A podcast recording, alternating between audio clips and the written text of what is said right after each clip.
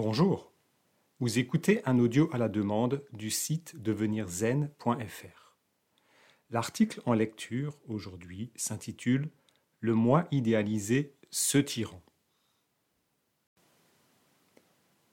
Je devrais être plus sympa. Je devrais être plus sportif, plus mince, plus sérieux. Ou alors je devrais être moins paresseux, moins discret, moins égoïste, moins sensible. Eva Pierrakos, qui a notamment écrit Le chemin de la transformation, affirme que la majorité d'entre nous grandissons en croyant que nous ne méritons pas d'être aimés seulement pour nous-mêmes. C'est pourquoi nous faisons des efforts désespérés pour nous montrer à la hauteur d'une image idéale de soi. Nous sommes d'ailleurs des créateurs de cette image idéale. Nous menons une lutte constante pour porter ce masque et continuer à faire illusion avec cette image idéalisée de nous-mêmes.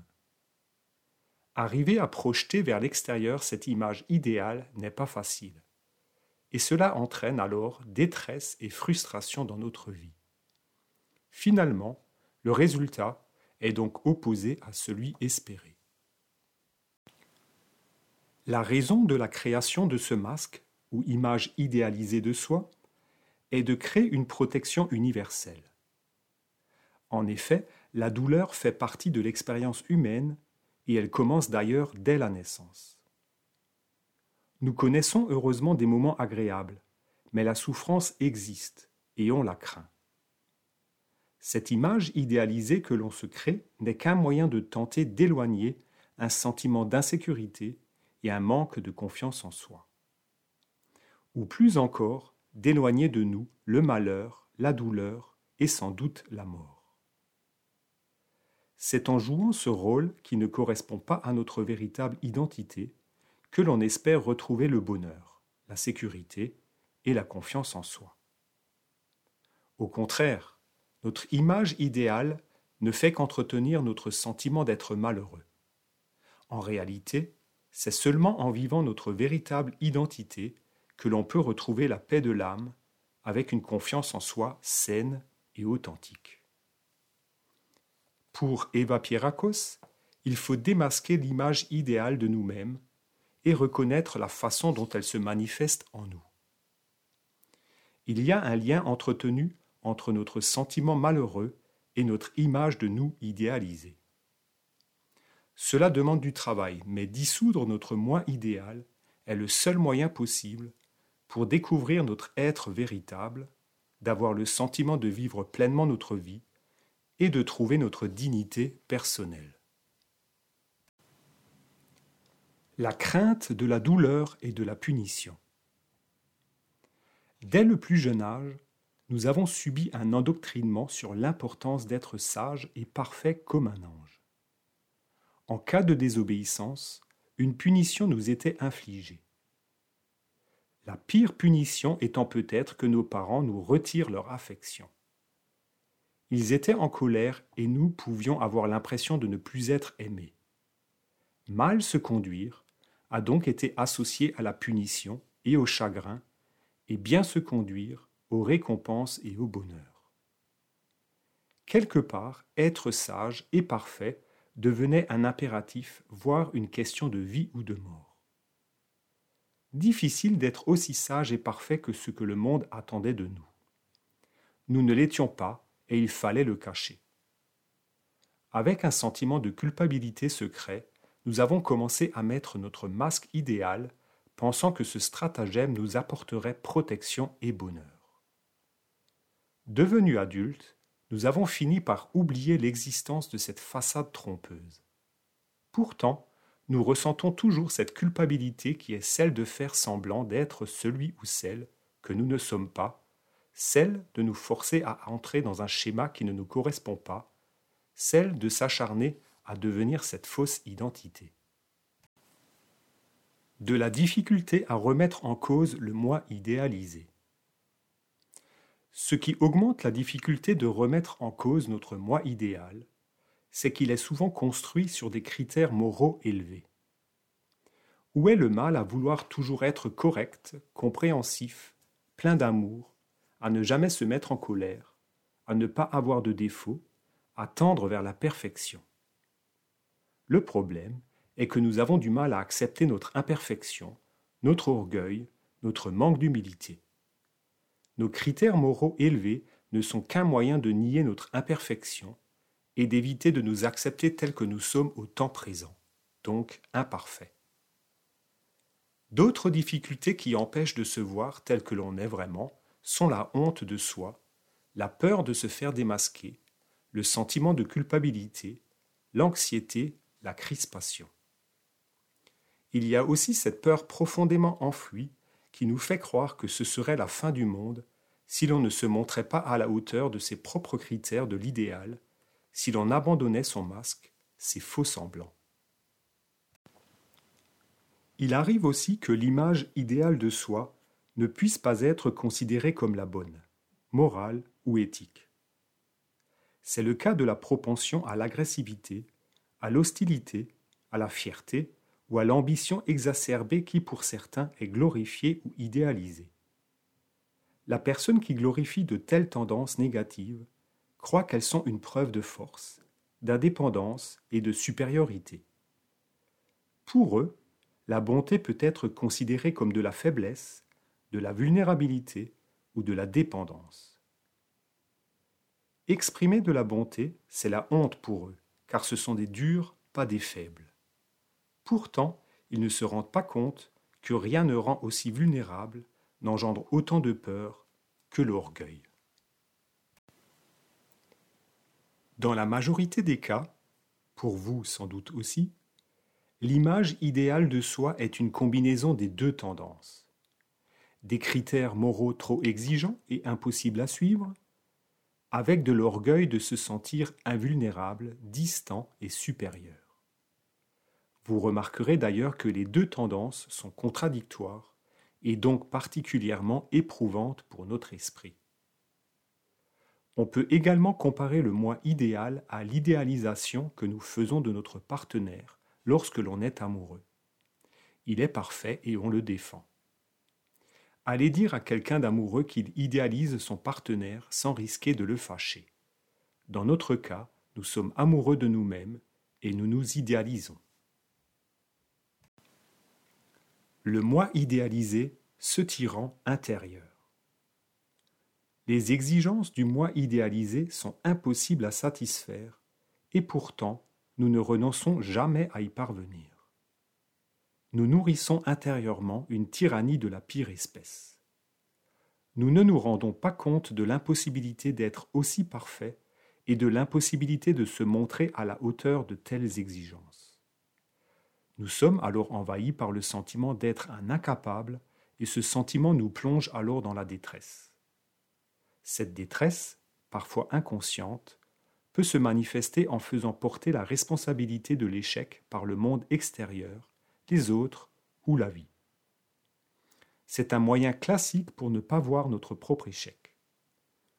De nombreuses crises personnelles reposent sur ce dilemme, l'incapacité à se montrer à la hauteur, et non sur des difficultés extérieures. La réalisation de notre moi idéalisé est un échec et notre semblant de confiance s'évapore. Freud évoque également un mécanisme simple de défense du moi qui consiste à ramener le bien à soi, l'introjection, et le mauvais aux autres, la projection. Certains ont conscience que ce moi idéalisé est impossible à satisfaire.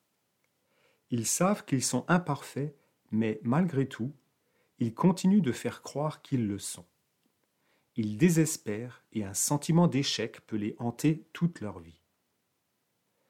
Les sentiments de culpabilité, d'échec, de frustration et de honte sont les signes les plus évidents des méfaits du moi idéalisé.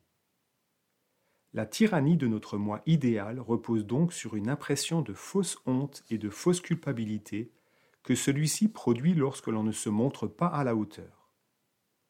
De plus, le moi idéalisé manifeste également des faux besoins artificiels et supplémentaires comme le besoin de gloire, de triompher ou de satisfaire sa vanité ou son orgueil.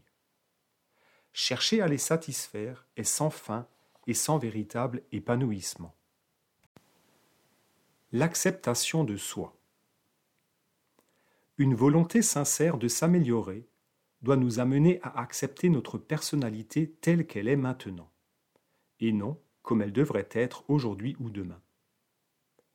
Dans ce cas, notre recherche de la perfection et la découverte de domaines où nous ne sommes pas à la hauteur de nos exigences ne nous feront plus sombrer dans la dépression, l'anxiété ou la culpabilité. Au contraire, cela nous renforcera et nous gagnerons une vision objective de nous-mêmes. Au final, cela nous libérera. Assumer la responsabilité de ses travers ou de ses faiblesses revient à dire Je ne suis pas mon moi idéalisé. C'est accepter également les conséquences sans se défendre, sans chercher des excuses, ou accuser les autres. La création du moi idéalisé a pour but de construire une confiance en soi et ensuite trouver le bonheur. Or, plus notre moi idéal devient fort, plus notre confiance en soi est fragilisée. Il est effectivement de plus en plus difficile de se montrer à la hauteur, d'être satisfait de soi, et le sentiment d'insécurité augmente alors c'est un vrai cercle vicieux sournois. Plus on a recours au moi idéalisé, plus on s'éloigne de notre véritable identité. Le seul moyen de connaître la véritable confiance en soi, c'est de s'affranchir de ce moi idéalisé, ce tyran impitoyable. Qui suis-je vraiment? Ce moi idéalisé est une supercherie, un robot, une imitation rigide et artificielle de notre être à qui l'on donne toute notre énergie. Cela au détriment de notre véritable développement. Notre véritable moi ou vraie identité fonctionne suivant la perfection de ce que l'on est maintenant. Qui suis-je vraiment? Il est vital de se poser cette question profonde pour que notre véritable identité réagisse puis libère notre intuition et notre spontanéité. Se poser cette question, c'est chercher à retrouver la confiance en ses sentiments autant que l'on peut en avoir en ses facultés de penser ou de raisonner. Qui suis-je vraiment? Se poser la question, c'est devenir plus lucide, c'est prendre conscience des dégâts que le moi idéalisé a pu occasionner et découvrir ainsi, douloureusement, que ce que l'on estimait louable chez soi n'est peut-être qu'orgueil et faux semblant renoncer au moi idéalisé. Renoncer au moi idéalisé n'est pas si facile et demande du courage. Cela peut s'apparenter à un combat pour la vie ou la mort. Nous persistons à croire que nous avons besoin du moi idéalisé pour vivre et être heureux. Mais un jour, on comprend lucidement que la réalité est tout autre on prend conscience de la pression que notre moi idéalisé exerce sur nous. On prend conscience de la honte, de la tension, du stress, de la peur qu'il nous inflige. On découvre cette formidable autopunition que l'on s'inflige tout seul. Alors, une sensation de liberté inconnue peut apparaître, comme une seconde naissance. Se sentant menacé, le moi idéal luttera. La colère et la culpabilité qui jadis étaient projetées sur les autres et sur le monde extérieur risquent fort de se retourner contre nous-mêmes. Il est tellement plus facile de projeter cette agressivité sur les autres parce que prendre conscience de se haïr est insupportable. Mais la nouvelle liberté intérieure acquise nous permettra d'affronter la vie et d'y tenir notre place. Car lâcher le moi idéalisé, c'est gagner en lâcher prise c'est retrouver la fantastique liberté de s'abandonner à la vie parce qu'il n'y a plus rien à cacher, ni à soi, ni aux autres. Notre moi véritable pourrait nous sembler moins intéressant au premier abord. Mais l'on comprendra vite qu'il est paix et sécurité, ce que l'on cherchait depuis toujours. Le tyran et son fouet ont disparu et nous pouvons enfin nous réaliser pleinement. Le moi idéalisé, c'est la quantité, alors que le moi véritable, c'est la qualité. Le moi idéalisé veut la perfection de suite et il a ses hautes exigences spécifiques, alors que le moi véritable a le temps, sait que la perfection est impossible et il ne s'en afflige pas. Le moi idéalisé croit que plus on est centré sur soi, plus on est sûr de soi. Le moi véritable pense le contraire. L'égocentrisme interdit toute confiance en soi. La motivation du moi idéalisé, c'est l'égocentrisme, alors que celle du moi véritable, c'est l'allocentrisme, privilégier autrui. C'est pourquoi, selon que l'on vit le moi véritable ou le moi idéalisé, la motivation à la vie est clairement différente. On peut donc effectivement parler de renaissance, de retour à soi, le moi véritable, après s'être perdu en chemin. Pour terminer cet article sur le moi idéalisé, ce tyran, voici quelques questions à se poser qui permettront peut-être de détecter le moi idéalisé en vous. Que me dicte constamment mon moi idéal? Que suis-je pressé de réussir? Dans quel domaine je m'efforce à réussir et pourtant sans plaisir? Les objectifs que je me fixe me minent-ils? Suis-je spontané? Ai-je le sentiment d'être sur la bonne route? Ai-je été un enfant sage comme un ange ou comme une image? Est-ce que je suis frustré de ne pas progresser assez vite? Est-ce que je prends le temps de vivre? Est-ce que je suis satisfait de moi jusqu'à présent? Est-ce que je vis en fonction de celui ou celle que j'aimerais être demain? Est-ce que je me dois d'être constamment à la hauteur? Est-ce que je culpabilise de ne pas en faire assez? Est-ce que mon ambition m'étouffe? Est-ce que je ne confondrais pas mon moi idéal avec moi-même? Suis-je vraiment aussi parfait que je l'imagine? Est-ce que je n'en demande pas trop ou toujours de plus en plus? Si je meurs demain, aurais-je une impression d'inachevé Finalement, qui suis-je vraiment? Merci à vous et portez-vous bien.